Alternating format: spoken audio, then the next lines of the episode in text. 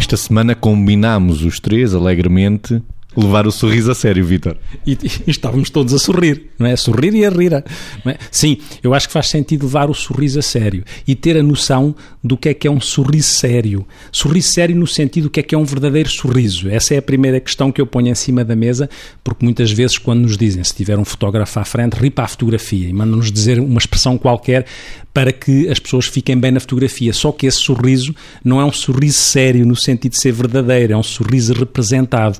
E isto por razões que são razões de eh, neurofisiológicas, se quisermos, porque o sorriso verdadeiro é o chamado sorriso do Shen, que tem a ver com o investigador que tratou disto, não é? Porque nós rimos porque um músculo que é o zigomático maior nos puxa os lábios para cima e um outro que é o orbicular dos olhos nos faz ficar com os olhos mais pequeninos e com rugas aqui ao lado dos olhos.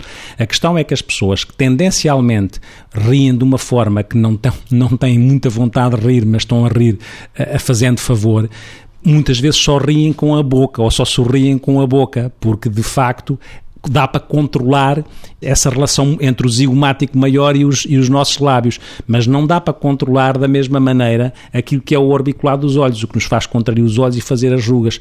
E mesmo quando as pessoas treinam isso, é?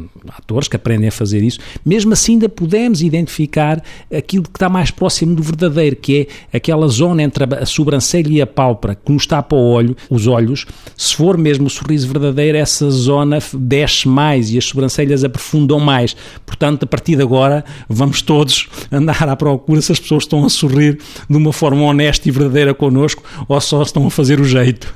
Margarida, o sorriso pode ser uma coisa séria.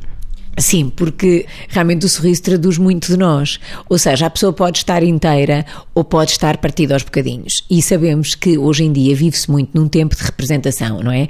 O dentro e o fora de nós. Vivemos numa sociedade em que predomina claramente as aparências e as pessoas cuidam de estar a sorrir, de estar eh, bem dispostas. E esta, este sorriso, que esta intuação que eu dei, não tem nada a ver com a seriedade do sorriso, porque não é a tradução do interior de alguém que está contente, que está alegre, que quer partilhar partilhar essa alegria com o outro. É assim uma espécie de contenção que deve sair bem para que o outro pense que a pessoa é muito feliz.